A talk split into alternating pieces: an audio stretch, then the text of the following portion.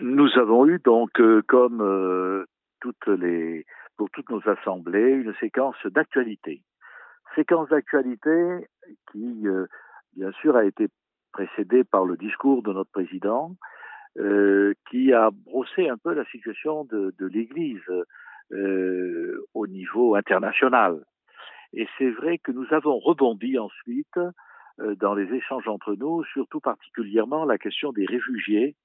l'accueil des réfugiés et euh, aussi euh, la question plus particulière de l'accueil des chrétiens d'Orient. Euh, plusieurs évêques, dont moi d'ailleurs, sont intervenus pour dire écoutez, on s'est mobilisé, il y a des paroisses qui sont prêtes à accueillir ces familles, mais les visas sont bloqués. Les visas sont bloqués, que ce soit à Erbil, que ce soit à Beyrouth, et donc est-ce qu'on pourrait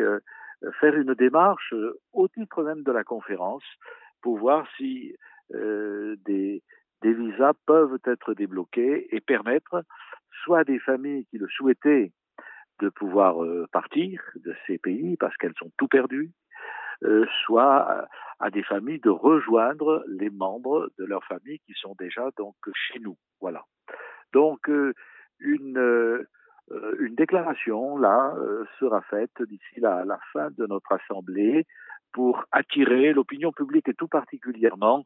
euh, les autorités, le gouvernement, sur cette question de la situation des chrétiens d'Orient et euh, donc la question en particulier des visas. On pense que on, on devrait pouvoir euh,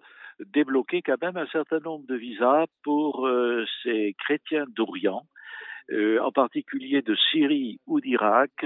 euh, qui ont demandé, non seulement qui ont demandé à venir, mais dont les dossiers sont déjà euh, instruits et donc attendent le, visa non seulement à partir à, travers ces, ces consulats de, donc d'Erbil, mais finalement du FER, du ministère de l'Intérieur en France.